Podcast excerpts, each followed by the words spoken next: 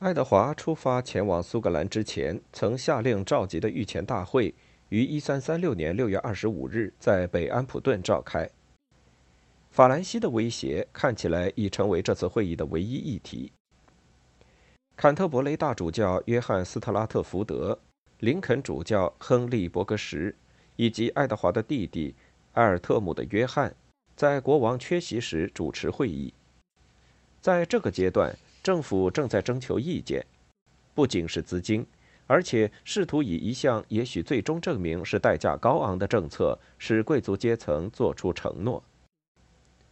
也许意识到了这一点，御前大会在他的建议中十分谨慎，其认为一个新的使团，一年来最重要的一个，将被派往法兰西去确认法国国王的计划是否真的像他看上去的那样怀有敌意。并提出一项妥协方案。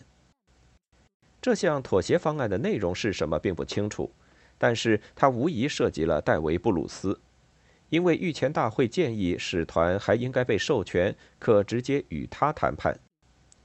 这本身就是英格兰政策的一次重大转变。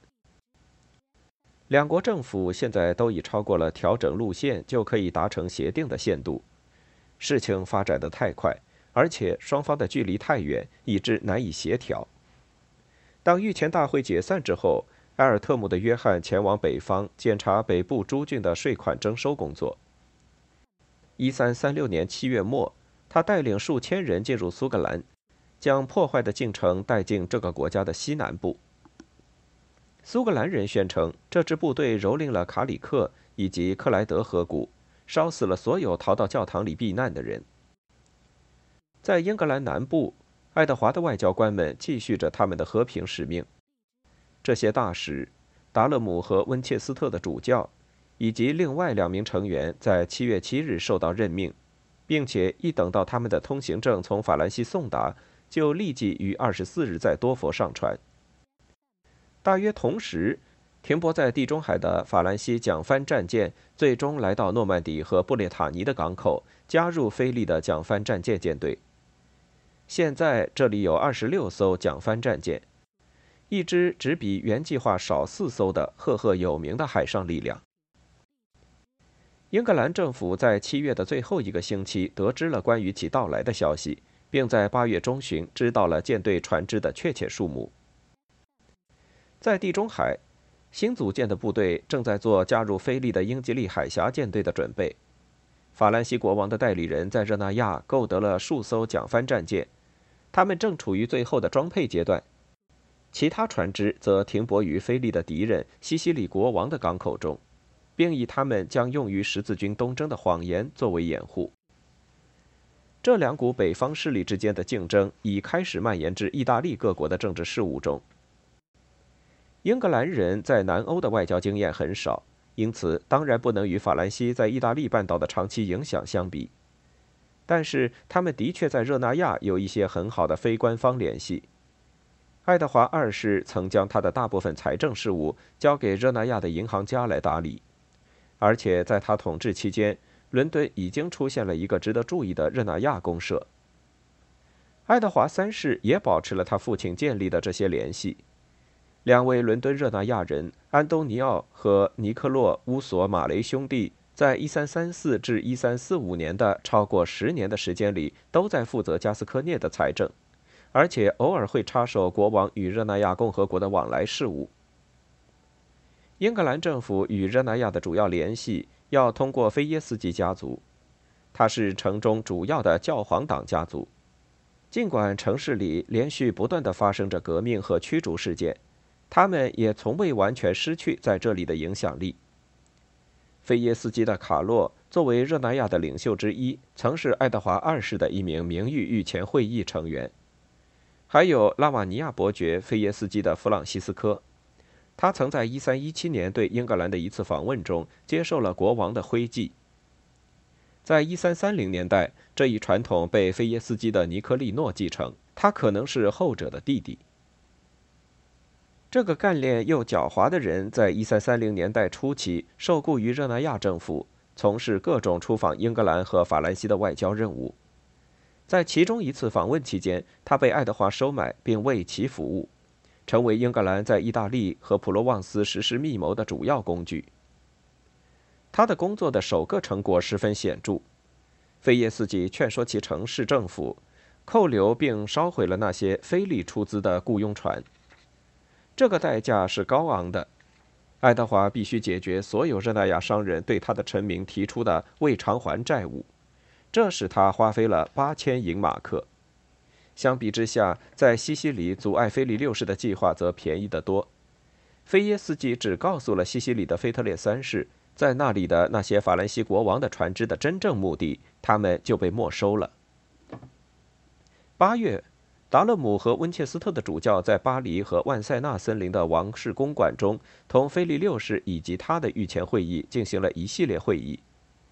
他们的讨论令人非常不满意。八月二十日。会议以一项在巴黎发表的关于法兰西国王的最后答复的公告作为结束。菲利拒绝了大使们的全部提议，表示打算凭借他的力量，用尽一切可能的办法来帮助苏格兰。他解释，已经在法兰西及其他地方征募了一支庞大的军队，并集结了一支由桨帆战舰和其他船只组成的舰队。凭借这些，他打算立即同时入侵英格兰和苏格兰。大使们发觉菲利的发言直率的令人吃惊，就像事实就是这么发生的那样。他们不敢写下那些告知他们的内容，以防止文件落入错误的人手中。因此，他们派了一位文书威廉·蒂克希尔，以口头通知的方式警告在英格兰的御前会议。蒂克希尔与一名侍从立即离开巴黎，在八月二十三日到达多佛，并连夜骑马赶路。在二十四日深夜到达北安普顿，约翰·斯特拉特福德以及一些高级御前会议成员正住在那里。斯特拉特福德没有等待与国王商议，或者甚至是听完蒂克希尔的消息，便马上颁布了九月二十三日在诺丁汉召开另一场御前大会的令状。这可能是间隔时间最短的一次御前会议。在这次会议中，不仅高级教士和男爵们被召唤出席。还包括各郡和市政的代表。精疲力尽的蒂克希尔随后被迅速派往苏格兰，将他的消息报告给爱德华三世，并传达御前会议关于国王应立即返回英格兰的紧急建议。菲利信誓旦旦要发动的战争已经开始。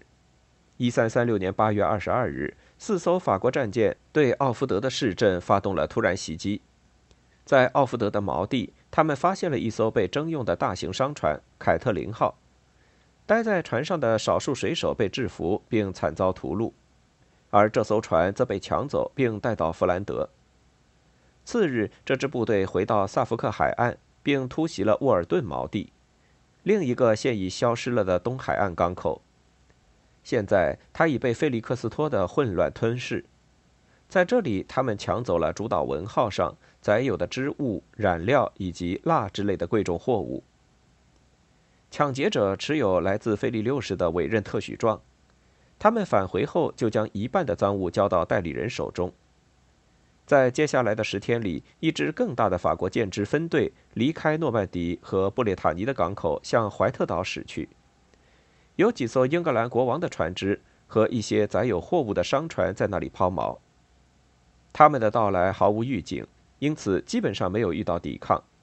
这些船只被占领，他们的船员则被授以锋刃，并抛入海中淹死。一些船被凿沉，另一些带回诺曼底后作为战利品被卖掉。这些袭击者们实际上在海上没有遇到抵抗。当第一批关于法国海军行动的谣言传到政府耳中时，爱德华三世曾在五月指派海军将军们征发船只。一小部分船只于六月聚集在普兹茅斯，准备阻止上述事件的发生。不幸的是，在七月的最后一个星期，这些船只已经解散到了各自的港口里，因为从大陆传来的错误信息认为警报已结束。此后不久，他们被召回各自的岗位，但是由于这些命令以及前后的自相矛盾所引起的混乱，南海岸的法国船只到来时，实际处于没有防备的处境中。英格兰政府的防御措施至少在他们的构想中是有秩序的。在威廉·蒂克希尔返回和关于第一次攻击袭击的消息到来后，变得混乱无序。尽管为时已晚，属于西部海军部的舰只仍被命令在桑维奇外海的唐斯聚集，准备拦截敌人。然后，九月六日，由两支海军部舰只组成的混合舰队被告知要去攻击撤退中的法兰西桨帆战舰，但是此时他们已返回了基地。这是对英格兰国王自命不凡的一次无情嘲笑。他在法国突袭前不到一个星期时宣称。他的祖先从来都是英格兰所有海域的君王，因此他补充道：“如果王国对抗敌人攻击的防御能力在我们这个时代将会受到削弱的话，对我们来说这将是一个巨大的伤痛，而且是对我们王室荣誉的一种轻蔑。”爱德华仍留在苏格兰，正巧不知道这些事情。威廉·蒂克希尔在夜以继日的骑马穿过英格兰中北部，来到贝里克时。发现，由于道格拉斯的游击队四处劫掠，东部低地地区已经陷于动荡。他的护卫拒绝带他前往比法夫更远的地方，在海岸四周也找不到能搭载他的船只。御前大会的消息直到九月的第二个星期才传到国王耳中。当他到达之后，国王便遵照建议迅速采取行动。爱德华曾经计划在低地地区对道格拉斯发起一次战役，但现在他匆忙南下，只随身带着军中的主要权贵，而将大部分部队抛在了身后。骑士和市民代表还有剩余的权贵已聚集在了诺丁汉，爱德华自己则在1336年9月24日到达那里。御前大会在次日早上召开。而且收到了关于派往法兰西使团之行的结果和在萨福克以及怀特岛遭到劫掠的坏消息。当他们正在商议时，消息的不停到来加重了危机气氛。法兰西人正对在英吉利海峡及法国大西洋沿岸航道航行的英格兰船只发动攻击，英格兰南部被入侵潮困扰着。自八月中旬起。其已开始在沿海城镇和村庄居民中选出大批专员。山顶上将建立巨大的篝火堆，以防备法国可能进行的登陆。而关于暗中集结的一伙苏格兰人正在英格兰为军队购买补给、窥测城市、密谋开展破坏行动的疯狂且不切实际的谣言，也在广为流传。处于诺丁汉的议会批准了关于征募一支庞大的守卫部队的提议。在每个城镇和郡公社中，将任命多达四名专员，他们将传召每个成年人置办好与其社会地位相应的武装，并前来集合。后者要携带弓、刀、长矛、战戟、棍棒、战斧，或者任何其他必须手持的武器。从这伙混杂的民众中，他们将选出最优秀的一伙人，其他人则将出资捐献。每个公社提供一辆运货马车和至少能维持三个星期的给养。通过这种方法，据说可以召集八万人。